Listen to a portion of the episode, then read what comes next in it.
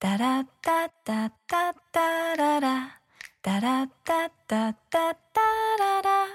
タラッタッタッタッタララ。タタララタラタラタラタラ Salut à tous et bienvenue dans un nouvel épisode ou plutôt un nouveau chapitre. de notre podcast Le Thé Livresque. Le thé livresque, c'est Lola et Eileen, deux lectrices passionnées qui vous parlent bouquins toutes les deux semaines, Et partage avec vous critiques, coups de cœur et actualités croustillantes. histoire de préparer le thé livresque le plus chaud de France. Vous retrouverez aussi lors de chaque épisode le Smart Tea. La chronique spécialisée de Sarah et qui est Smarties, C'est moi la journaliste de l'équipe. Et parce qu'on n'a pas choisi ce nom au hasard, Chaque chapitre se terminera par une petite dégustation de thé pour finir en beauté.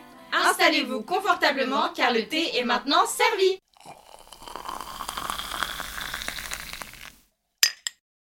Salut tout le monde Et bienvenue sur le tout premier chapitre de notre podcast Le Thé Livresque. Euh, Comme on vous le disait dans la bande-annonce, ce premier épisode, on a décidé de le dédier à nos meilleures et à nos pires lectures de 2021, parce qu'on s'est dit que ce serait la meilleure manière de vous introduire à nos genres, à ce qu'on préfère lire. Mais avant de vous parler livres, peut-être que ça vaut le coup qu'on vous parle de nous, euh, puisque euh, Lola et moi, on est amis depuis un très bon moment, et l'une des vraiment des choses qui a fait C'est que une notre mytho, on se amitié... connaît depuis moins d'un an. Je sais pas pourquoi elle a dit très long moment. Mais c'est pas pensais grave. que j'avais pas dit très longtemps, mais j'ai dit, j'ai lâché le très longtemps. non, non, non, ça fait pas très longtemps, mais on est quand même meilleurs potes. Et euh, c'est le truc qui a vraiment fait aussi que notre amitié elle a pris encore plus d'ampleur, c'est que toutes les deux on est passionnés de lecture. Ouais, du coup, euh, c'est vrai qu'on s'est, quand on s'est rencontrés avec Eline, finalement, on a direct commencé à parler bouquins. Et j'ai introduit votre copine à la passe miroir et à Six of Crows et ça a lié notre amitié. Ouais, tout à fait. Il faut savoir que, excuse-moi, je t'ai coupé. faut savoir que j'étais littéralement sur un limite un lit d'hôpital complètement alité et que votre pote était en train de marceler pour que je lise La passe miroir, qui a été euh, pas du tout un coup de cœur à ma première lecture. Elle me laisse des regards de même. Attention à ce que tu vas dire. Non, mais que j'ai vraiment beaucoup aimé euh, à la relecture, donc, euh, donc au final, euh, it was meant to be. Euh, du coup, bah, moi, c'est Lola. Euh, pour euh, vous présenter un peu aussi les genres de lecture dont on va parler, on lit assez de choses en commun avec Eline et Mm. surtout, on lit vraiment de tout. On aime énormément les thrillers, on aime énormément la fantasy, Mm. on lit un peu de romance. Ouais, moi j'en ai quand même un peu Toi, plus. t'en que lis toi. un peu plus que Mm. moi. Ouais, moi, j'en lis assez peu. Euh, ou alors, moi, c'est plus des romances historiques, euh, fiction historique. Ça, euh, c'est ma cam. Et après, pff, un peu rarement du contemporain, mais ça. Ouais. Moi, je vais, limi- je vais lire un peu Virginie Grimaldi parce que j'aime beaucoup sa plume. Et puis, ah ouais, tu vois, à la limite, tous les, les contemporains qu'on lit, c'est parce qu'il y a un thème. Genre les thrillers, tu vois, c'est des contemporains. Et... Ouais, c'est vrai. C'est que quand il y a un thème. Et aussi beaucoup littérature jeunesse pour ma part. Ça, par Ouais. contre, euh, si c'est 9-13 ans, vous êtes sûr que votre copine, elle les a dans sa bibliothèque. Donc voilà, on va discuter de beaucoup de livres différents, euh, de BD aussi, parce Ouais. qu'on aime ça, de manga un petit peu, parce que moi, j'en lis un peu. Et, euh, et voilà, bah, du coup, je pense qu'on peut démarrer. Tout à fait. Est-ce Euh, qu'on commence par le pire ou le meilleur? Je pense qu'on peut commencer. je pense qu'on peut commencer par le meilleur parce que dans le pire, il y a des trucs qui sont des pires pour moi et pas pour toi. Donc, Ouais, mais euh, il va y avoir du meilleur pour moi qui est dans tes pires, donc ça va être compliqué. Enfin, euh, bah, pense. écoute, euh, franchement, allons-y un peu. euh, au feeling. On va commencer. Allez, commençons par vraiment. Vas-y, c'est toi qui commences. Tu nous dis vraiment coup de cœur là de 2021, c'était quoi? Bon, pour ceux qui me connaissent, il n'y a vraiment pas de surprise puisque en 2021, j'ai lu mon nouveau livre préféré qui est A Court of Silver Flames de Sarah J. Maas. C'est le quatrième tome de la saga A Court of Thorns and Roses qu'on connaît sous le nom de Akotar sur les réseaux. Euh, en français, euh, Ako SF euh, est traduit sous le nom de Un paillet de flammes et d'argent et il a été publié chez La Martinière Jeunesse. Euh, On ne va pas aborder le sujet la martinière. non, on va pas aborder le sujet, surtout que c'est pas du tout un livre jeunesse. Et avant de vous parler de quoi, enfin de vous en dire un peu plus sur le livre, je vais d'abord faire un vrai warning. C'est un livre pour adultes. On n'a pas, enfin, vous avez en dessous de 18 ans, vous ne lisez pas ce livre. Il est pas fait pour vous concrètement. De, pour deux raisons principales. Déjà, c'est pour les scènes de sexe très explicites, qui Et pour moi sont clairement de, ah, il y en a partout dans le livre. Et surtout pour moi, c'est vraiment de la pornographie. C'est des... moi j'ai 27 ans, c'est des scènes que je suis pas à l'aise quand je lis. Donc franchement, je serais encore moins à l'aise de savoir qu'il y a des ados qui lisent ça parce que c'est vraiment très violent et ça vient avec la psychologie du personnage qui est très poussée. Euh, Nesta, c'est le personnage principal, elle a 25 ans dans le livre et elle a une psychologie de femme de 25 ans qu'on peut peut-être pas trop comprendre si on est ado. Donc vraiment, s'il vous plaît, euh, si, vous, si vous appréciez la saga, attendez au moins d'être euh, majeur, un peu plus adulte, etc. pour pouvoir lire ce livre parce que vraiment, moi, c'est important pour moi que des moins de 18 ans ne le lisent pas. Mais du coup, pour vous en dire un petit peu plus, AcoSF, c'est sur l'histoire, c'est sur la reconstruction physique et mentale d'un personnage qui s'appelle Nesta, qui est en grande souffrance, qui est en dépression concrètement au début du livre. Et moi, c'est un livre qui a euh, un petit Résonné. peu...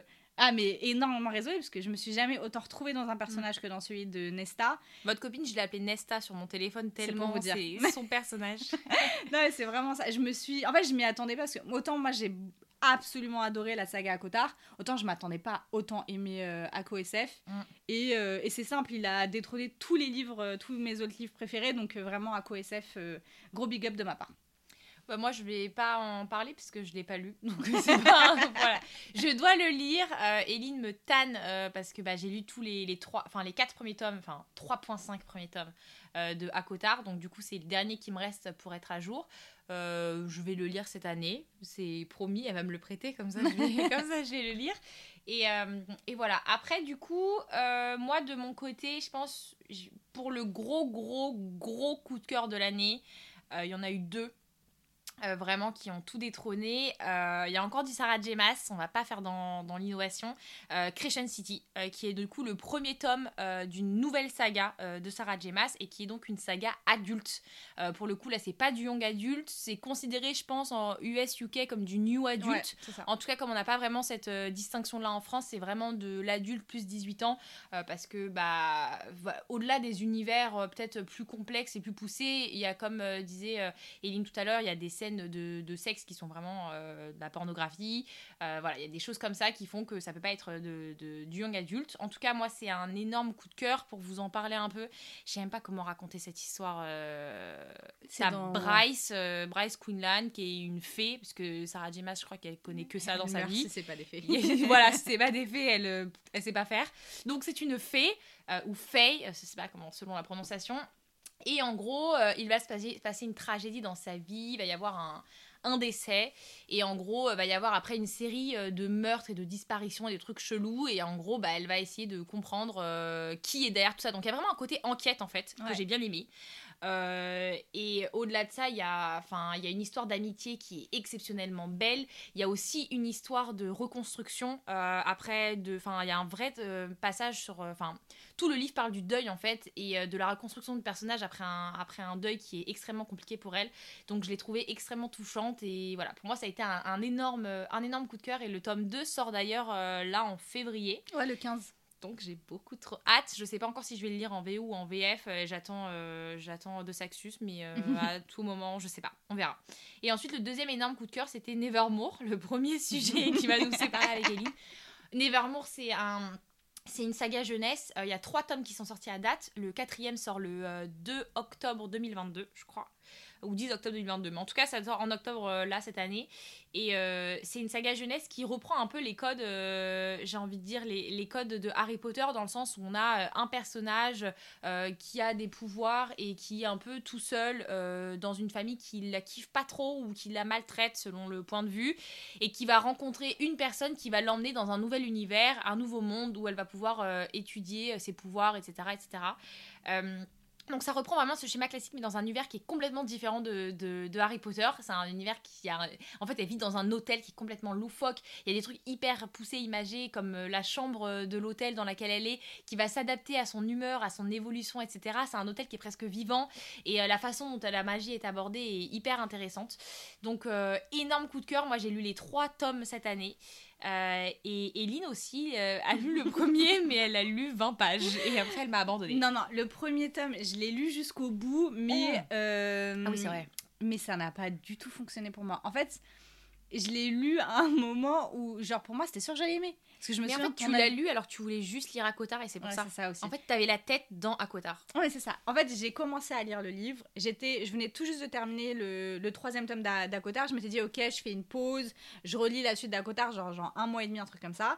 Et en fait, je me suis dit, vas-y, je vais commencer Nevermore parce que c'était au moment où toi, tu venais de le terminer. Ouais, moi j'étais à fond. Et euh, son avis sur Goodreads Alola m'a grave donné envie. Je me dis, vas-y, ça part, je commence Nevermore. Sauf que, en fait, à ce moment-là, j'étais pas du tout dans l'ambiance euh, Nevermore. J'ai bien lu genre 25%, je crois. À ce moment, je me suis dit, vas-y, j'arrête. Et là, après, j'ai repris Akotar et maintenant, vous connaissez la suite. Mais quand j'ai voulu reprendre Nevermore, j'ai pas compris pourquoi, mais j'ai jamais accroché avec l'histoire. C'est-à-dire que vraiment, dans, dans l'idée, vraiment, il y a tout ce que j'aime. Euh, L'ambiance. euh, En plus, le personnage principal, on, on prend plaisir à la Ouais, suivre. ça, Elle est sûr. intéressante. Pour Elle- vous donner une idée, c'est vraiment, pour moi, dans mon cœur, c'est à la hauteur d'Harry Potter. Ah, mais c'est. Même physiquement, elle ressemble aussi un peu à Harry, tu vois. euh, Cheveux noirs. euh, ça, tu ouais. vois. Mais je sais pas, ça m'a vraiment pas plu. Plus que ça, à un moment, j'ai cru que j'avais kiffé et j'ai pas rekiffé. Donc, je me suis dit, vas-y, c'est quoi, c'est pas grave. J'hésitais déjà à lire la suite, sauf qu'on a fait le challenge des terreurs dont Lola est l'une des organisatrices et Nevermore était euh, l'une des recos de la dernière semaine. Donc, je me dis, ça, ca- Et ça pour, part. pour vous donner un peu de contexte, on a toutes les deux un compte sur euh, Instagram. Ah oui, c'est vrai, faudrait peut-être un compte ça. de livres, enfin où on parle de nos lectures, donc un compte bookstagram comme on appelle euh, dans le milieu. Du coup, moi c'est l'ivresse de Lola et Eline c'est Eline et livres. Et en fait, avec quatre autres copines, on a créé un challenge, un challenge qui vise à découvrir des, des nouvelles lectures et un peu se challenger, euh, même à beaucoup se challenger sur le rythme de lecture. Ça s'appelle le challenge des terreurs. Et du coup, euh, toutes les organisatrices, elles ont des recommandations euh, de leurs romans préférés qui du coup permettent aux autres participants bah, de les lire et s'ils les lisent, ils ont des points supplémentaires, etc., etc. Du coup, beaucoup de gens ont découvert Nevermore et elle s'est Ouais, chauffée à à le relire pendant le challenge. Ouais, c'est ça. En fait, je m'étais dit, vu qu'il y a de la reco dessus, bah ça part quoi. Et, euh, et je, en plus, à ce moment, je m'étais dit, j'ai les deux autres tomes dans ma bibli, bah ce sera le moment de les écouler. Mm. J'ai lu 10 pages. 10 pages du deuxième tome. Et en fait, là, il y a eu un truc où pour moi, c'était hors de question de continuer. Euh, vous allez comprendre de toute façon dans les podcasts, ça sert à rien de le cacher. Moi, dès que ça a touché de près ou de loin à la religion, vous m'avez perdu. Et euh, dans le deuxième tome de Nevermore, ça commence avec un ange qui est très important dans ma religion et euh, qui est un homme qui rend les gens junkies à sa voix. Et en fait, comment vous dire qu'il littéralement, il ne m'en fallait pas plus, puisque Ouais. ça a été la meilleure excuse pour arrêter la saga, pour faire la femme très très outrée- euh, dans les DM de- du reste de mon équipe. Donc, euh, donc j'ai arrêté Nevermore à ce moment-là, et depuis, je suis vraiment la femme de Bookstagram qui n'aime pas Nevermore. La seule et unique. C'est vrai, on peut- vraiment, j'ai l'impression d'être la seule. Voilà, Euh, après, euh, peut-être que toi, tu as eu la saga coup de cœur The Bromance Book Club. Ouais. Je pense que tu vas vouloir nous en parler parce que ça, c'est Vraiment des transitions une de propagande. Non, vrai que pour le coup, je pense que Nevermore a été pour toi ce que The Bromance Book Club, Book Club a été pour moi, dans le sens où vraiment j'ai eu un énorme coup de cœur pour cette saga, euh, qui est du coup une saga de romance euh, contemporaine, mais vraiment c'est plus de la rom-com. Et moi, c'était la première fois que je lisais de la romance. Donc euh, déjà, il y avait un peu ce truc de euh, première fois et tout, c'était un peu excitant. Mais c'est surtout que c'est bah, aussi une saga que j'ai eue pendant le challenge. Mm. Et, et c'est une saga qui est absolument extraordinairement drôle. Euh, The Bromance Book Club, déjà, euh, pour, ce que vous, pour ceux qui ne lisent pas en anglais, c'est une saga qui a été traduite sous le nom Les hommes virils lisent aussi de la romance euh, dans les éditions Harlequin. L'autrice s'appelle Lisa K. Adams. On remerciera le traducteur pour ce nom extraordinaire. Euh, et en fait, c'est une histoire où en fait, c'est un groupe de mecs qui lisent de la romance euh, parce que c'est des livres qui sont écrits euh, pour les femmes, par les femmes, et en fait, c'est leur moyen de pouvoir comprendre les femmes. Et c'est vraiment, franchement, sans se, blaguer, c'est juste les livres les plus drôles que j'ai lus de ma vie. Et Je pense que dans les trois premières pages, je m'étais déjà tapé un fou. Genre, c'est pour te dire à quel point c'est marrant. Et genre, j'ai bah, lu les trois premiers tomes euh, d'une traite euh, pendant le challenge. Je crois que sur 24 heures, j'avais lu les trois tomes. Et euh, peut-être genre 48 heures. Et j'attendais vraiment le quatrième tome avec impatience. En plus, il est sorti la veille de mon anniv. Bah, Smartis, qui est du coup la journaliste de l'équipe, me l'avait offert. Et j'ai trop aimé. Et là, le prochain tome sort à l'hiver prochain en mode romance de Noël. Enfin, mais franchement, j'ai l'impression que ça a été écrit pour mon cœur. Genre, vraiment, ces hommes, je peux mourir pour eux. Ouais, bah moi, je les, je les ai toujours pas lus non plus. Elle est pas intéressée par le fait de lire mes euh, coups de cœur, euh, Lola. Et après, je me fais insulter parce que j'aime pas trop les livres que Non, elle lit. euh, pour le coup, je, les, les rom-com, les trucs comme ça, c'est des trucs que j'aime bien lire l'été. Du coup, cet été, je me suis fait les trois Campus Drivers Ouais. que j'ai beaucoup aimé. Pour le coup, c'est quelque chose d'assez simple. Enfin, franchement, c'est pas une plume voilà, qui casse trois pattes à un canard. C'est pas des intrigues qui cassent trois pattes à un canard. Mais c'est cool, c'est léger et quand on est au bord de l'eau, c'est cool. Et donc, du coup, je me suis dit, bah, comme j'ai lu les trois tomes de, de Campus Drivers l'été dernier, cet été, je lis euh, The Bromance Book Club en sachant que j'ai déjà prévu de sauter le 2 parce qu'apparemment personne ne l'aime. Donc je vais lire le 1, 3, 4 euh, pendant mon été. Donc on en reparlera peut-être euh, dans, le, dans le podcast de, de Bon, hâte l'été. de, hâte de voir ça. Mais en vrai, ça serait bien qu'on fasse un podcast en mode les meilleures lectures pour l'été, tu vois. Très bonne idée. Si Mm. vous êtes partant, vous, nous direz.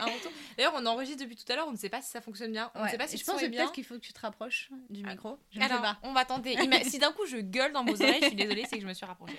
Exactement. Euh, moi, un autre des livres, et d'ailleurs qui n'est pas dans la liste qu'on a mis, mais qui a été un gros coup de cœur pour moi, c'est Le Faiseur de rêves, Ah oui. que j'ai lu euh, peu de temps avant ou après à Cotard, je sais, enfin à quoi SF, je sais plus. Moi, c'est simple, c'est devenu mon troisième livre préféré ever. Euh, pour une raison assez simple, c'est déjà le contexte dans lequel je l'ai lu, il était vraiment génial, puisqu'en fait, j'ai créé une lecture commune sur Instagram, et qui a, de cette lecture euh, a, a été créé tout un club qu'on a appelé le club des LC, donc le club des lectures communes. Euh, donc j'ai découvert plein de personnes. D'ailleurs, Smarties, c'est à ce moment-là qu'on est vraiment devenues copines, elle et moi. Mm. Même, tu vois, Aurélie, Luna, Rebecca et tout, on a été vachement proches à ce moment-là. Et, euh, et donc, en fait, ce livre, moi, il m'a, en fait, il m'a fait beaucoup penser au livre qui était mon livre préféré avant, qui s'appelle La rivière à l'envers de euh, Jean-Claude Morleva, dans le sens où l'héros du faiseur de rêves, c'est vraiment un rêveur. Euh, de toute façon, son nom de famille, c'est Lestrange. euh, c'est. Non, c'est pas ça son nom de famille, c'est Laszlo Lestrange. Non, c'est Bellatrix. non, non, c'est Laszlo Lestrange, son nom de famille. Mais c'est en fait, le nom en anglais c'est Strange the Dreamer. Ah, ok. Tu vois, t'as- il y a le délire avec Ouais. le rêve, tu vois. Et bref, c'est en fait c'est vraiment un livre sur un homme qui a un rêve et qui et c'est genre il est tellement genre passionné par son rêve et c'est tellement beau et c'est extrêmement lyrique. Laini Taylor, je pense qu'elle a ma plume préférée en fantasy. Genre vraiment je pèse mes mots quand je dis qu'elle a la Plus plume- que V. Schwab. ah, large plus pour moi. Genre, tu vois, même trempe que V. Schwab, genre Mm. même délire, mais pour moi, c'est encore plus euh, lyrique, poétique de côté euh, Schwab. Et ça se ressent aussi sur la VF. Ouais, bah, pour te dire, moi, c'est simple. Sarah Dati, c'est la traductrice de, des Faiseurs de rêves. C'est devenu ma traductrice préférée. Genre, j'ai dit, elle, c'est simple. Elle écrit un livre, enfin, elle traduit un livre. J'ai envie de le lire juste parce que c'est elle qui l'a traduit. Mm. Pour te dire à quel point je kiffe, tu vois. Mm. Euh, et, euh, et donc, moi, j'ai lu, bah, justement, euh, c'est dans les éditions Lumen. Lumen, ils font vraiment des super, un super travail de traduction. euh, Ouais. Donc, il a vraiment été super bien traduit, ce bouquin. Le livre en lui-même, il est magnifique dans la Bibli. Franchement, j'adore. Mais bref, très bien traduit. On ressent mal les Taylor, je l'ai lu en français et en anglais, et dans les deux cas, c'est magnifique. Après, je pense qu'on peut parler d'un coup de cœur commun Oui, qui est Lettre d'une inconnue. exactement. De qui déjà? De- Zweig. Ouais, C'est quoi son prénom à Zweig? Stéphane. Stéphane. C'est Stéphane ou Stéphane Je pense que c'est Stéphane Zweig. Ouais, Stéphane, Bon, je crois. C'est une nouvelle. Donc, euh, littéralement, euh, en temps de lecture, je pense que c'est. En audio, c'était une heure quelque Ouais. chose. Donc, si tu le lis, je pense que c'est. Ouais. Allez, 45 minutes Ouais, max. max. Euh, c'était un coup de cœur incroyable. C'était. Ah, mais mais je pense que ça a été un coup de cœur de par le livre audio. Ouais, c'est ça. on fera, je pense, un épisode sur les livres audio. Ouais, de ouf. Parce que Ça c'est un, un truc qui est hyper présent dans nos vies aujourd'hui. Mais en fait, une interprétation, mais j'allais parler comme une bolosse en disant t'as peur, mais vraiment, c'est ça. genre. Le, enfin, c'était incroyable. Le- je l'ai carrément, je, je l'ai envoyé à ma mère, euh, Mhm. l'audio. Et ma mère, elle l'a écouté, elle a pleuré, elle a envoyé à sa copine Mélanie. Mélanie l'a écouté, elle a pleuré. Enfin, moi, euh, je, je suis pas une grosse chialeuse sur, Ouais. les, sur les bouquins. Lui, il m'a transpercé le Ah, cœur. C'était dingue. C'est une histoire d'amour, mais une histoire d'amour qui raconte un amour qui est qui qui va enfin qui est un peu rien qui n'en a rien à faire du reste de sa vie Ah, du monde qui vit pour son amour c'est-à-dire un, un amour au-delà des limites du ça. raisonnable et Mm. du sain un amour presque obsessionnel Bah, complètement obsessionnel. complètement Mm. obsessionnel et, et en fait il y a une écriture il y a une histoire il y a une profondeur. C'est sous forme de lettres de Ouais. mémoire. C'est une lettre ouais, qui est écrite. Et il nous a tout transpercé. Ça a été un coup de cœur mais, interdimensionnel. et je pense Ouais. que cette année j'ai envie de me le relire juste pour j'ai envie de me le réécouter je pense parce que mais juste parce qu'on l'a écouté pendant le challenge donc souvent on accélérait un peu Ah, les audios pour pouvoir lire un peu plus vite. Donc on l'écoutait en vitesse 1.5 ou 2 Ouais. je pense que là j'ai envie de me poser dans un bain et mettre mon petit audio d'une heure et juste l'écouter et le savourer parce Ah, que de je pense fou. que c'est un livre qui se savoure. Mm. et pour le coup si vous avez peur un peu des des grosses briques, euh, si vous avez peur des choses comme ça, ça c'est une nouvelle. Donc c'est-à-dire que c'est un livre qui veut vraiment vous bouleverser, euh, mais de façon euh, très rapide. Ouais, tout à fait. Tout à fait. Et franchement, pour le coup, c'est. Moi, au début, franchement, les larmes. Ne... Ah, faut peut-être le préciser, je pleure tout le temps. Je pleure très Alors, facilement. oui, pour vous donner un exemple, Eline a pleuré parce que le mec dans le livre qu'elle lisait, c'était une romance, il était trop gentil. Voilà, c'est le degré de pleurs de votre copine. Donc au moins maintenant vous savez. beaucoup. Non, non, je pleure beaucoup. Et j'avoue, au début, je suis en mode, franchement, je sais pas pourquoi Lola, elle pleure. Moi, je pleure pas du tout. Et en fait, je faisais un coloriage en même temps que j'écoutais. Et il y a un moment où vraiment, genre, les, les larmes sont sorties de mon corps. Et genre, c'est pas je pleurais un peu. J'étais vraiment à sanglots face, face à la force de ce, enfin, face à la force de son amour qui était complètement inconditionnel. Enfin, moi, ça m'a vraiment complètement bouleversé cette histoire. Et comme toi, franchement, j'ai trop envie de me le refaire euh, à l'audio. Si on peut, parce qu'on fait des podcasts, on fait des podcasts, mais on sait pas comment ça marche euh, réellement. Dans la description, on mettra le lien de l'audio. Oui, il est sur YouTube pour le Ouais, coup. C'était un audio, je crois, RTL ou un truc comme Ouais, ça. c'est ça. Ouais, c'est celui qui- fait pile une heure, parce qu'on a plusieurs. C'est vraiment celui d'une heure qui est le bon. Ouais, et qui est euh, du coup qui est facilement accessible, donc on mettra le lien. Mais en tout cas, c'est vrai que lui, il nous a un peu transpercé euh, cette année. Après, moi, j'ai eu un autre euh, énorme, énorme coup de cœur. Et du coup, on va changer un peu de registre. Bah, L'aide d'une inconnue, c'est un classique parce que ça, Zweig, c'est quoi C'est 19... c'est 1900, c'est 20e siècle, non? Ouais, c'est le 20 e siècle pour Stéphane Zweig. Donc, on a parlé un peu fantasy, on a parlé un peu classique. Et là, on va rentrer dans une autre catégorie qui est les thrillers. Ouais. Les thrillers bien noirs. Euh, moi, ça fait quelques années, euh, ma copine Tiffany, elle m'avait euh, dit Tiens, euh, si t'aimes les thrillers, je te conseille le Shooter. Bon, j'y suis allée un peu à l'aveuglette et en fait, ça a été le meilleur thriller que j'ai lu de toute ma vie. Pour moi, c'est un, c'est un chef-d'œuvre. C'est un roman du coup de Donato Carrisi, qui est un auteur italien. Et en fait, c'est juste que vous nous... C'est très noir. hein. Donc sachez que moi, il y a un truc qu'il faut savoir sur mes, mes goûts de lecture qui vraiment n'a aucun sens. C'est que dans tout ce que je lis en temps normal, si ça finit mal, je n'aime pas. Si, euh, si, voilà, si les, les protagonistes ne finissent pas ensemble, s'il y a, il y a des morts que je voulais pas, je n'aime pas. Si ça finit mal, je ne lis pas, ça m'agace, je ne relirai pas. En revanche, pour les thrillers, plus ça te donne envie de détester l'humanité, plus c'est noir et plus ça te dégoûte, t'as pas envie de sortir de chez toi, plus j'aime. Bah, vraiment. Et donc, du coup, mes préférés sont toujours les plus noirs. Et celui-ci, bah, ça, ça tombe sur un serial killer euh, d'enfants. donc, pour vous mettre un peu euh, dans, le, dans le truc. Et, euh, et c'est l'histoire euh, de. Donc, c'est une saga qui prend Mila, qui est vraiment une investigatrice un peu torturée, qui a vécu des choses difficiles. Donc, il y a aussi ce côté-là qui rend le roman encore plus noir. Et en fait. euh, des plot twists, mais j'ai jamais vu ça de ma vie. C'est-à-dire que sur la fin, souvent il y a un plot twist, c'est la révélation finale de qui est le meurtrier, et là tu dis mais non. Mm. Et moi j'aime, en thriller, il faut que je me dise mais non à la fin, sinon ça le fait pas.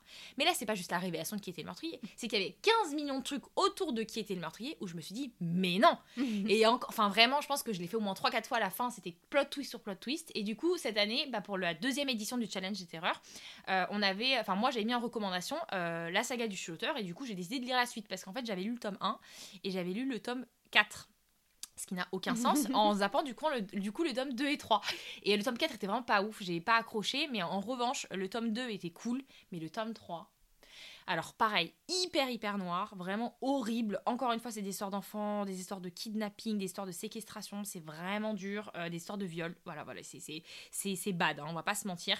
Comment Mais- tu peux apprécier lire ce genre de truc Qu'est-ce qui ne va pas, pas. dans ta vie? Je sais pas, je sais pas. Après, c'est pas, y a pas quand je dis des histoires de viol, c'est qu'il y a pas des scènes explicites. Ouais. Mais en gros, tu- quand Ouais, une tu femme est séquestrée à un enfant, bah, tu, tu comprends que c'était pas euh, volontaire finalement. Euh, mais voilà, je, je- c'était incroyable et pour le coup, tout le monde, tous ceux qui l'ont lu aussi pendant le challenge ont, ont trop aimé. Et voilà, je pense que ça, re- ça regroupe tout ce que j'aime. Noirceur et des plot twists, vraiment. Je sais pas si vous avez des recommandations de thriller avec des plot twists, mais quand on voit rien venir et qu'à la fin on est là, mais non, c'est c'est tout ce que je veux dans ma vie. Je pense que là, on a fait un peu le tour à moi de mes, de mes coups de cœur de l'année. Toi, il t'en reste euh, un. Ouais. Euh, mais même, franchement, moi aussi, j'ai eu un coup de cœur de fou pour un thriller, mais dont Ah oui. personne ne parle. Ah, il faut que je lis cette année d'ailleurs, Ouais. parce qu'il est court en plus. Mais il, est- il fait 250 pages. Franchement, personne se dit un, un thriller en 250 pages, ça marche, mais celui-ci, il était parfait. Genre vraiment. s'il est dans ta Billy, la Messili. non, je l'ai pas, mais euh, il est sorti chez Pocket parce qu'avant il était dans une maison d'édition, il coûtait genre 150 balles. Euh, pas du tout. 19 euros 150 En fait, tu vois, c'est le sentiment que j'ai eu face à ce livre quand j'ai vu le prix. Genre, j'ai vu 19 euros, j'étais en mode non, C'est un brochet un peu gros, c'est ça? Frère, il fait 250 pages. euh, Jamais de la vie ça vaut ça. Euh, mais du coup, il est passé chez euh, Pocket, euh, bah, chez Pocket. Euh, donc, il doit coûter 7 balles maintenant. Donc, trop bien. Mais c'est surtout que c'est, en fait, c'est une histoire où on ne sait plus quand c'est la réalité et quand on est dans la fiction. Ouais, dans l'histoire. ouf. Et vraiment, quand je vous dis à la fin, mais j'étais sur le cul. Donc, plot twist incroyable. Ah mais de- après peut-être que toi tu vas le sentir venir.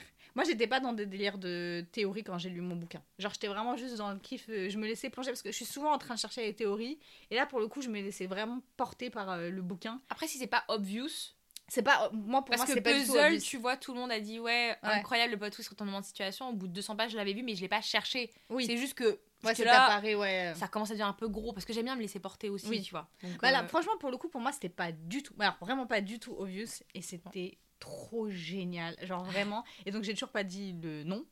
euh, qui est euh, Ah, c'est ainsi que tout s'achève. Ah oui, c'est ça. Erika, je sais plus c'est quoi son nom de famille. Donc, euh, c'est ainsi que ce- tout s'achève. Franchement, il faut le lire. Il est vraiment trop trop bien. Et surtout, il est super court. Donc, si jamais vous avez jamais lu le thriller, bah, il vaut le coup parce que moi, j'aime pas du tout les trucs qui font peur. Genre, jamais de la vie, je lis un truc qui fait peur. Et celui-ci, il était très très bien. Et ben maintenant, je pense qu'on peut passer à nos pires lectures.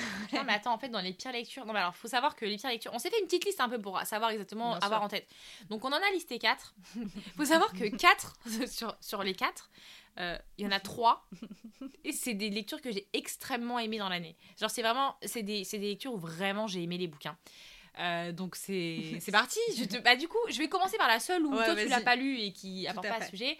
Euh, euh, le, le livre, du coup, moi, ma, une de mes pires lectures de l'année, c'était euh, All the Stars and Teas de. Je sais plus comment elle s'appelle. euh, je sais plus comment elle s'appelle. Ça, ça vaut même pas le coup que je vous donne son nom.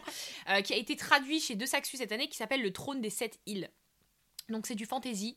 Euh, moi je vois du fantasy, je vois un Enemies to Lovers. Alors oui, j'aime les Enemies to Lovers, donc là j'étais dedans. Et puis alors, attendez, le summum, la piraterie. Voilà. Mm. Ah, Il y a une histoire de pirate, c'est fini. Mais quelle déception. Mais quelle déception. Je me suis donné un rythme un peu lent parce que je l'ai lu en VO avant qu'il soit traduit chez De Saxus justement. Je les ai achetés, c'est simple, j'ai acheté le tome 1 et le tome 2 en même temps, juste parce qu'ils étaient magnifiques. Mm. Sont magnifiques, d'une beauté. Les jaquettes, je suis team sans jaquette, mais les jaquettes de ceux-là étaient incroyables. Et carrément, je les ai revendus. Normalement, si je t'aime moyen un peu, je te garde si ta jaquette est vraiment belle. Mais là, c'était juste pas possible. C'était nul. L'histoire n'avait pas de profondeur. Les personnages, aucune attache aux personnages. L'intrigue, elle était bateau. Le système de magie, il était pas développé comme il aurait pu l'être. Il avait du potentiel, mais il était fade. Et juste, c'était lent, quoi. C'était lent. Voilà. C'était. euh, J'en attendais beaucoup parce que. Bah parce qu'il était beau, donc j'y. C'est vraiment. euh, Et puis, je sais pas, il y avait des alliés quand même plutôt cool là-dessus et tout. Mais. euh, Grosse déception. Euh, donc voilà, c'était un peu ma déception de l'année. Puis bah pour les trois autres, euh, comme moi c'est des livres que j'ai aimés, je vais laisser Eline vous les détruire et après je vais essayer de les rattraper dans votre cœur. Bah, en fait, déjà, le premier, et c'est vraiment de très loin ma pire lecture de l'année, c'est Half Bad de Sally Stone. Sally Green? Sally Green, ouais. Ouais, Sally, Sally Sally Green. Stone, c'est celle qui a écrit euh, The Hating Game, que j'ai pas non plus beaucoup aimé. Mais pour le coup, Half Bad, c'était vraiment. En fait, c'est simple. La première fois qu'on en a parlé, c'était genre vers Noël. C'est Bah, en des fait- choses que toi, tu venais de le lire. Moi c'était ma première lecture de l'année 2021. Mais attends, parce que le Secret Santa, on l'avait fait euh, pile à Noël, non? Parce que je me souviens, on l'avait. Quand tu m'en avais parlé, c'était quand on était parti faire le Secret Santa avec les filles. Écoute, on va pas Ouais, ouais. raconter nos lives. Mais en tout cas, c'était ma première lecture de 2021. Dans mon Ouais. Goodreads, c'est le tout premier. Et je l'ai terminé, je pense, peut-être le 1er janvier. Donc Mm. en fait, j'avais commencé sur la semaine du 25 et tout. ouais, voilà, peut-être, ouais. Et j'avais commencé, euh, du coup, suite aux recommandations de ma copine Fanny, euh, que j'ai rencontrée aussi sur, euh, sur Bookstagram, du coup. Et elle, c'est son, sa saga préférée de tous les temps. ouais. C'est pas Hunger Games? Non c'est Albad. Et pour le coup, Albad, c'est du fantastique, c'est pas du fantasy. Ça Ouais. se passe en Angleterre. C'est des histoires de sorciers. Et en gros, il y a des sorciers noirs et des sorciers blancs. Euh, quand je dis blanc et noir, c'est par rapport à l'ADN, en fait, dans, que- leur magie, ont, ouais. de leur magie. Et bah, forcément, les sorciers blancs, ils, ils prennent un peu le contrôle sur les sorciers noirs qui sont réputés comme étant méchants. Et. euh, et en gros, il commence. Il y a un truc qui est très malsain parce qu'il y a une ségrégation un peu qui se passe au De fur et à mesure. Et on a l'impression que vraiment. En fait, c'est la période nazie, mais en version ça. sorcier. Et c'est Ouais. extrêmement malaisant. Et en fait, le personnage principal, c'est un sorcier qui est euh, euh, métisse et Mm. qui est moitié noir, moitié blanc. Euh, sa mère est décédée et elle était blanche. Et son père, c'est un sorcier noir qui est le sorcier noir le plus terrifiant et le plus horrible en gros euh, de tous les sorciers euh, tout le monde le déteste quoi c'est Ouais. l'homme à abattre c'est genre un Voldemort le gars et du coup, euh, lui, de par sa situation qui est unique, il n'y en a Mm. aucun autre comme lui, il vit, mais Un c'est il sur vit un Terre. enfer sur Terre. C'est- vraiment le tome 1 surtout. Le tome 1 est horrible parce que il ne fait que souffrir. Je pense Ah, que c'est ça qui t'a-. Bah, déjà, pour commencer, il y avait ça. Bah, moi, déjà, de base, j'étais pas la plus grande fan de Fantastique. Genre, vraiment, euh, ça me saoule. Vraiment, ça me saoule de fou, en général. Là, donc, déjà, on est bien sur au moins les euh, qu- 65% du livre où c'est que de la torture sur, euh, sur le mec. Moi, j'étais au bout de ma vie. Je l'ai lu pendant le challenge en plus, donc j'étais en mode faut que je le lise vite là, parce que j'ai pas de temps à perdre pour un livre en plus que j'aime pas pendant le challenge. Euh, et donc, au début, je le lisais ça marchait pas. Je me suis dit, tu sais quoi, vas-y, mets l'audio. Là, je vois audio, accent british de fou. J'étais en mode, ok, peut-être que ça va me faire apprécier le truc. Non, la vérité, ça n'a pas fonctionné. C'est-à-dire que jusqu'au bout, j'ai détesté l'histoire. C'est-à-dire que quand le livre s'est terminé, j'ai ressenti physiquement du soulagement à ne plus avoir à me taper cette lecture qui a duré à peine 7 heures dans mon année. Et pourtant, tu vois, je vis encore très. euh, Je- Je pense que c'est je- juste je- trop de souffrance en fait. Non, mais c'est non, c'est même l'histoire, elle est nulle, euh, Lola. Non, Non, elle est pas nulle. Pourquoi qu'elle est pas nulle C'est pas l'intrigue la plus incroyable, Ah, mais je trouve que Dune, la plume est hyper intéressante parce Ah bon que je, ouais, je l'avais mis dans mon, je l'avais. En fait, le personnage se parle à la troisième personne. Il y a un truc comme ça. En gros, il y a un jeu. il y a une ambiance bizarre. Voilà, ouais, ça et aussi, moi, ça en fait- énervé, c'est sûr. Moi, je trouve ça très original. Euh, moi, j'ai beaucoup aimé. Et ça, je- effectivement, c'était la plume était intéressante. Et c'est vrai que l'intrigue est pas la- des plus folichonnes. Euh, L'univers, il est assez sombre parce qu'on a l'impression que c'est un peu plus vieux. C'est l'Angleterre un Mais peu c'est plus ça, vieux, mais très urbain. ça. Il fait moche dans il- le livre. dans- ouais, c'est vrai, quand on le lit, on a l'impression qu'il fait tout le temps moche. Ah, Il n'y a, il y a pas de soleil, il n'y a pas d'été, il n'y a pas de bonheur. Il y a pas- parce qu'il n'y a pas de bonheur. Pas de bonheur. Ouais. Mais euh, il est touchant. Il brise euh, ton âme en deux. Moi, ça. Et surtout, il faut se dire un truc, c'est que j'ai lu aussi les tomes 2, le tome 2 et le tome 3 euh, bah, durant le challenge. Donc je les ai terminés. J'ai terminé la saga cette année. Je n'ai eu aucun livre dans ma vie, je pense, qui m'a fait pleurer comme le tome 3. C'est-à-dire que je, la fin du tome 3, elle m'a brisé mon âme. Et non, mais vraiment, elle, je suis sortie de là. euh, mon mari, il se foutait de moi parce que vraiment, j'ai j'ai vidé une boîte de mouchoirs. je pleurais pas genre normal, petite larmichou comme d'habitude. C'est-à-dire que déjà, moi, faut y aller pour que je chiale. Mais là, je pleurais à sanglots. Mais sanglots. Genre vraiment, c'était impossible de m'arrêter. Et en fait, c'était un mélange qui était très compliqué parce que je pleurais à la fois parce que c'était juste triste. L'histoire était triste. Mais parce que la scène finale était d'une beauté. En fait, la tristesse était mélangée à une espèce de beauté très poétique qui ont rendu le truc, mais genre, c'était. Ça m'a. Un coup de poing dans le ventre, euh, ça m'a marqué. Et je comprends quand Fanny me disait que ça l'avait détruite, mais je me suis dit, mais je comprends, ça m'a détruit, ça détruit des vies. En fait, il est dangereux ce livre, parce qu'il il détruit des lives. Donc euh, voilà, après, je comprends qu'on puisse détester, parce que la plume est particulière, Ouais. ça passe ou ça casse. Et l'univers est très sombre, il n'y a pas de bonheur, donc forcément, au bout d'un moment, comme l'intrigue en plus n'est pas extrêmement présente dans le tome Oui, 1, voilà. il n'y a pas d'action, c'est beaucoup de, de Oui, oui. lui qui se sort un peu de sa situation. c'est ça. Ça fait que tu peux ne pas accrocher quoi. Ouais, tout à fait. Donc, euh, Half Bad pour commencer. Et puis ensuite, il y a eu Persuasion. Qui, alors franchement, pour le coup, ce Persuasion de Genocide, je pensais vraiment là, que j'allais kiffer. Genre, j'avais trop aimé Orgueil et Préjugés. Euh, je m'étais dit, en plus, c'est grâce à Orgueil et Préjugés que toi et moi on est devenus potes de base. C'est vrai. Euh, et pour moi, c'était sûr que c'était bon. Genre, de tous les livres de Jane Austen, c'était le deuxième qui m'intéressait le plus. Et, euh, je me souviens que je l'avais lu en même temps que je lisais le quatrième tome de La Passe Miroir en me disant je vais retrouver mon bonheur dans, Persuasion parce que je sais que je vais souffrir de ouf dans La Tempête des Échos. Bah, en fait, c'était faux. Puisque Persuasion, c'est simple, la romance commence 30 pages avant la fin du livre. Je... Mais non, mais il faut pas le Lola, c'est la vérité. Non, non, physique. Non, c'est littéralement c'est physique. C'est-à-dire que la romance a commencé, il restait 20 pages sur ma liseuse. Donc, euh, moi, je veux bien un slow burn. Il n'y a pas de slow burn, frère. Les le mec et la meuf se calculent pas pendant tout le livre. Mais non, mais tu sais, ça commence à 20 pages, mais 20 pages, euh, c'est. Non, il y a les regards avant, il y a les doutes, il y a les questionnements, il il y a, y a pas les beaucoup. actions. Elle, elle passe sa vie euh, en vacances avec sa, sa sœur qui est odieuse. Enfin, c'est ça aussi le problème de Jane Austen. Elle peut pas faire des membres de sa famille qui sont sans d'esprit. Il faut absolument. Si, à qu'il- Jane, Oui. Enfin, une seule. d'orgueil et préjugés. Ouais, une seule. Tout le reste, tous les personnages sont toujours absolument odieux, infâmes, détestables. Euh, c'est simple, je crois qu'elle s'appelle Anne, euh, la, le personnage principal. Ouais. euh, Anne, elle a une famille de merde, vraiment la pauvre. Ouais, la Euh, En plus de ça, là, enfin, Anne, elle est pas très intéressante. Franchement, c'est vraiment un truc de, de Jane Austen. Et moi, des- j'aime bien justement le fait que Anne, elle soit. En fait, c'est pas. C'est pas la. La beauté, c'est pas la meuf, c'est la meuf qui est un peu réservée. Ça montre aussi qu'on. Tu vois, qu'on peut être différente, qu'il faut pas toujours être hyper euh, sociable, avoir des réparties de malades, être badass. Et on veut toujours des héroïnes badass. Non, non, non, Anne, sûr. c'est. Non, mais c'est pas ça qui me dérange. Mais si elle pouvait au moins faire quelque chose de sa vie, ce serait agréable. Mais tu vois. on parle des femmes au on parle des femmes à l'époque de la Régence, donc littéralement au début du 19e siècle. Elles ne faisaient rien de leur vie à part euh, faire de la broderie, de la Ouais. couture, du piano, ouais. chanter et faire des balades dans la forêt. Bah écoute, j'aurais bien aimé qu'elle trouve une autre occupation, puisque je me suis ennuyée pendant littéralement tout le bouquin, l'entièreté du Et la bouquin. lettre, la m'a lettre. Oui, mais c'était pas assez la lettre. Euh, Il y a une lettre à la fin. Vraiment, je suis sortie mais tellement déçue de cette lecture. J'avais trop, mais trop espoir que ça soit bien. Et ce n'était pas du tout le cas. Je me sens... Lola voulait me, vraiment me tuer quand je faisais mes updates sur Persuasion. Euh, franchement, j'ai pas fermé la porte à Jane Austen pour autant. J'ai vraiment envie de lire Emma, parce que je me retrouve beaucoup dans, dans le rôle d'Emma qui veut marier les gens, là, qui est pas Ouais, du bah, tout mariée si elle-même. tu te retrouves dans le caractère d'Emma, on va pas être potes. Hein. Emma, c'est l'héroïne la plus imblairable de Jane Austen. Ah ouais? Ah ouais. Tu, tu l'aimes pas, Emma. De... Enfin, tu l'aimes pas énormément, Emma. Elle est Ah. pas hyper attachante. Ah. Beaucoup à cheval, sais, très à cheval sur, la, sur le statut, euh, Mhm. marier quelqu'un de son rang, euh, Ah oui. t'es trop bien pour lui, machin, machin. Mm, Donc, ok, c'est- intéressant en tout cas, je pense que ça serait bien à lire. Euh, et pour terminer sur ma pire lecture, qui en réalité, c'est pas une pire lecture, c'est une Mm. grosse déception encore une fois, parce que si votre copine n'est pas déçue, ça ne va pas.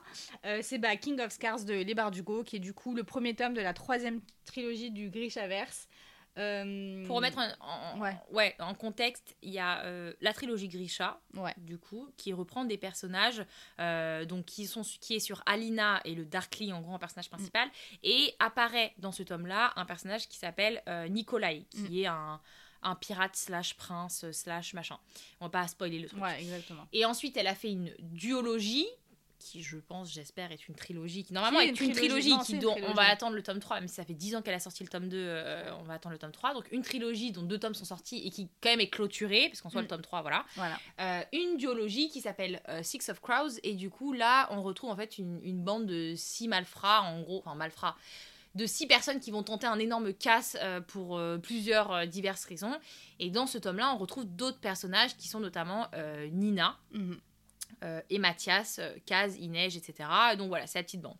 Et en fait, dans King of Scars, c'est après euh, Six of Crows, c'est après Grisha, et on retrouve bah, Nikolai, qui devient du coup le personnage principal de la Mm. saga King of Scars.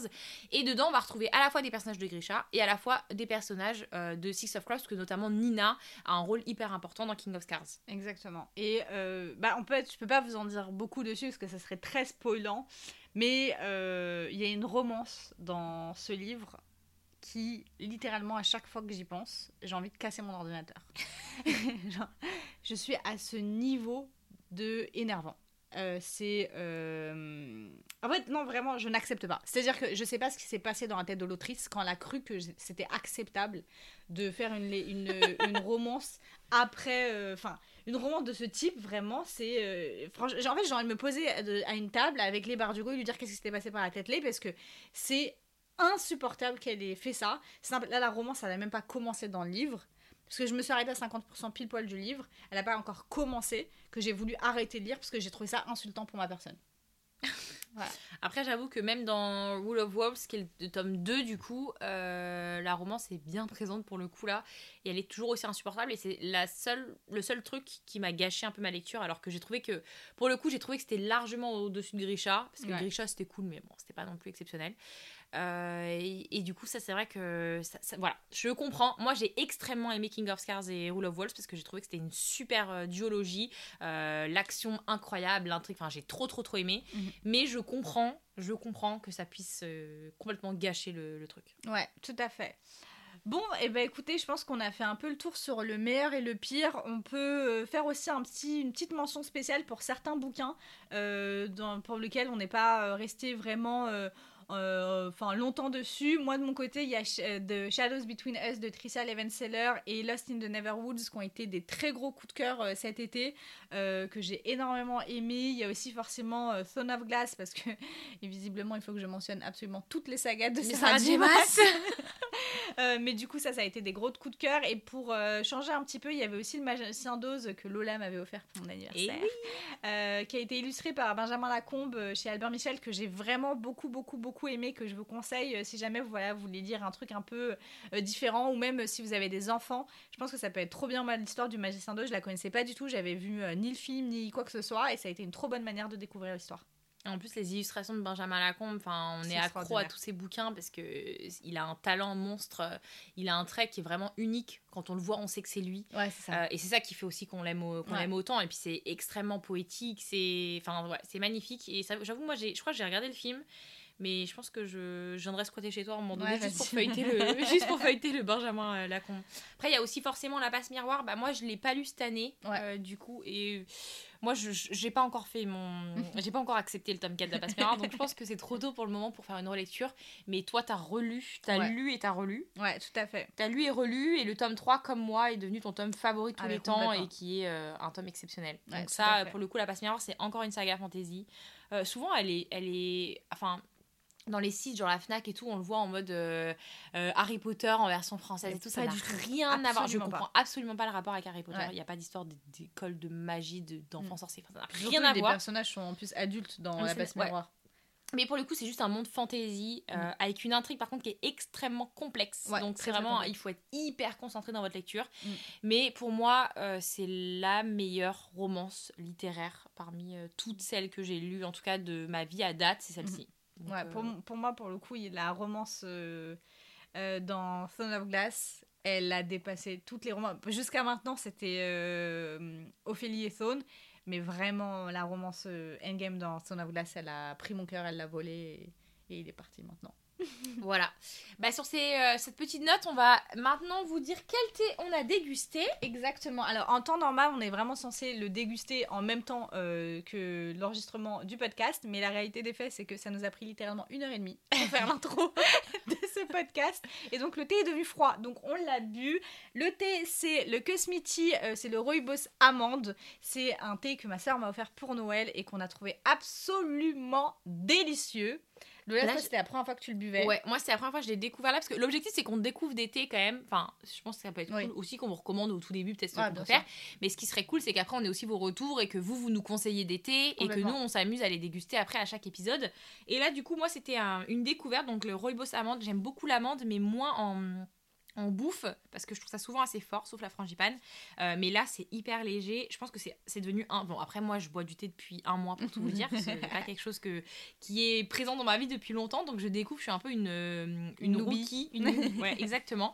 Euh, mais il est excellent. Enfin le goût d'amande est hyper léger et j'avoue rooibos je, je sais pas je, je, je connais pas ce truc là je sais pas quoi ça ressemble je sais pas qu'est-ce que je dois sentir moi je sens beaucoup l'amande et il est hyper gourmand et là j'ai dit à Aline bah en fait je vais juste me l'acheter parce que je veux boire ce thé il est trop bon donc on recommande à fond et euh, nous ne sommes absolument pas sponsorisés par Cosmiti on n'en est bien. pas encore là, on aimerait bien. mais, euh, donc euh, c'est vraiment chaque thé qu'on va déguster, c'est vraiment des thés qu'on a eu envie d'acheter, qu'on a eu envie de tester. Donc si on aime, on vous le dit. Si on n'aime pas, on vous le dira aussi. Et, euh, et voilà. Très bien. Et du coup, maintenant, pour clôturer cet épisode, on va vous laisser avec le Smartie des Smarties. Et puis, euh, on se retrouve juste après.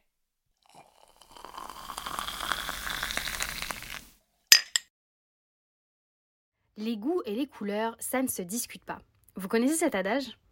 Pour ce premier chapitre centré sur les meilleures et pires lectures de 2021, je me suis demandé pourquoi tel livre va toucher certaines personnes alors que d'autres vont le rabaisser. Qui n'a jamais voulu insulter tout l'arbre généalogique d'une personne critiquant notre saga préférée? On passe notre temps à défendre nos préférences. Mais alors, d'où viennent nos goûts? C'est une question sociologique. L'éducation de nos parents, nos fréquentations, le milieu social dans lequel on évolue, tout cela a un impact sur nos goûts aussi bien livresques que tout autre. Les goûts ne sont pas aussi personnels que vous le pensez, mais transmis.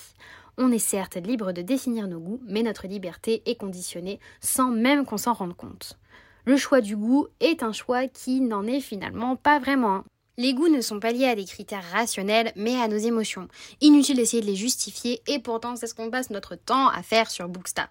Vous êtes déjà retrouvé dans cette situation où vous êtes en train de kiffer votre live sur un bouquin, mettons, je sais pas, Six of Crows, et soudain quelqu'un vous dit Ah, mais je l'ai lu, en fait, euh, c'est vraiment de la merde.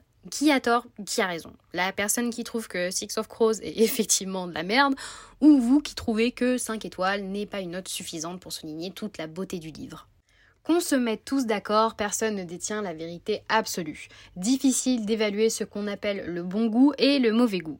Et c'est un certain Pierre Bourdieu, grand sociologue du XXe siècle, qui s'est attelé à la question. Qu'est-ce qui distingue le bon goût du mauvais goût? Dans son œuvre La distinction critique sociale du jugement, l'auteur affirme que les goûts et dégoûts de chacun expriment notre appartenance sociale, notre classe sociale.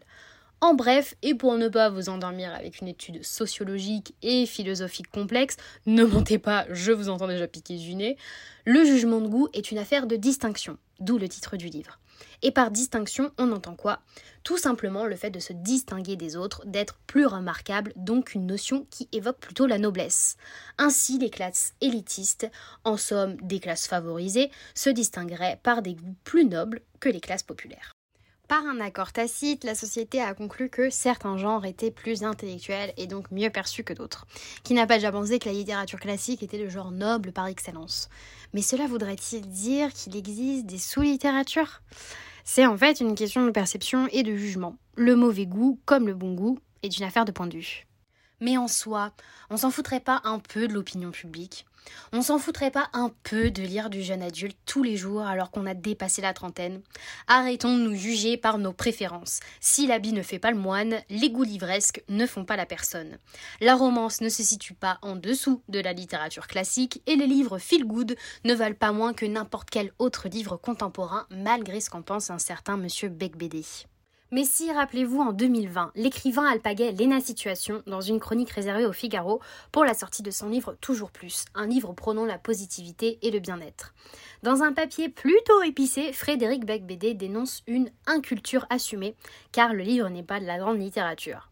Vous aussi, ça vous saoule cette expression, ce n'est pas de la grande littérature Comme si chaque livre devait s'ancrer dans un intellect patent. Et l'écrivain ne s'arrête pas là dans sa guéguerre contre la littérature plébéienne. En janvier dernier, il déclare à l'AFP Pour moi, ceux qui admirent des guides de développement personnel ou des feel-good books, ça s'appelle des incultes.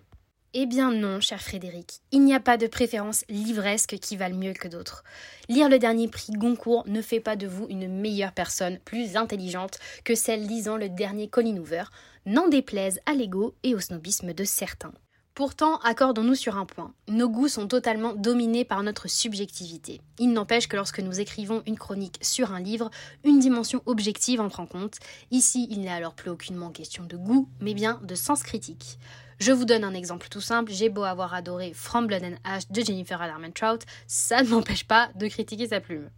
Soyez rassurés, vos goûts et préférences livresques sont légitimes, quels qu'ils soient.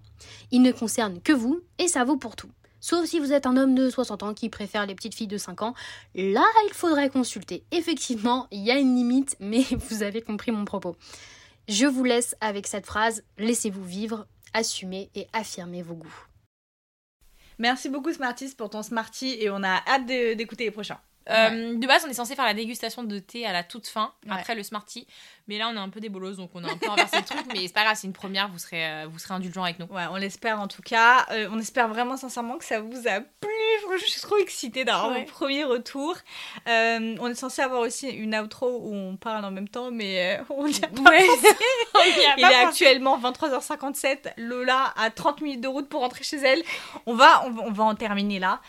donc on espère que cette, ce podcast ce premier chapitre vous a plu. On vous embrasse très très fort et on vous dit à bientôt. Salut Bisous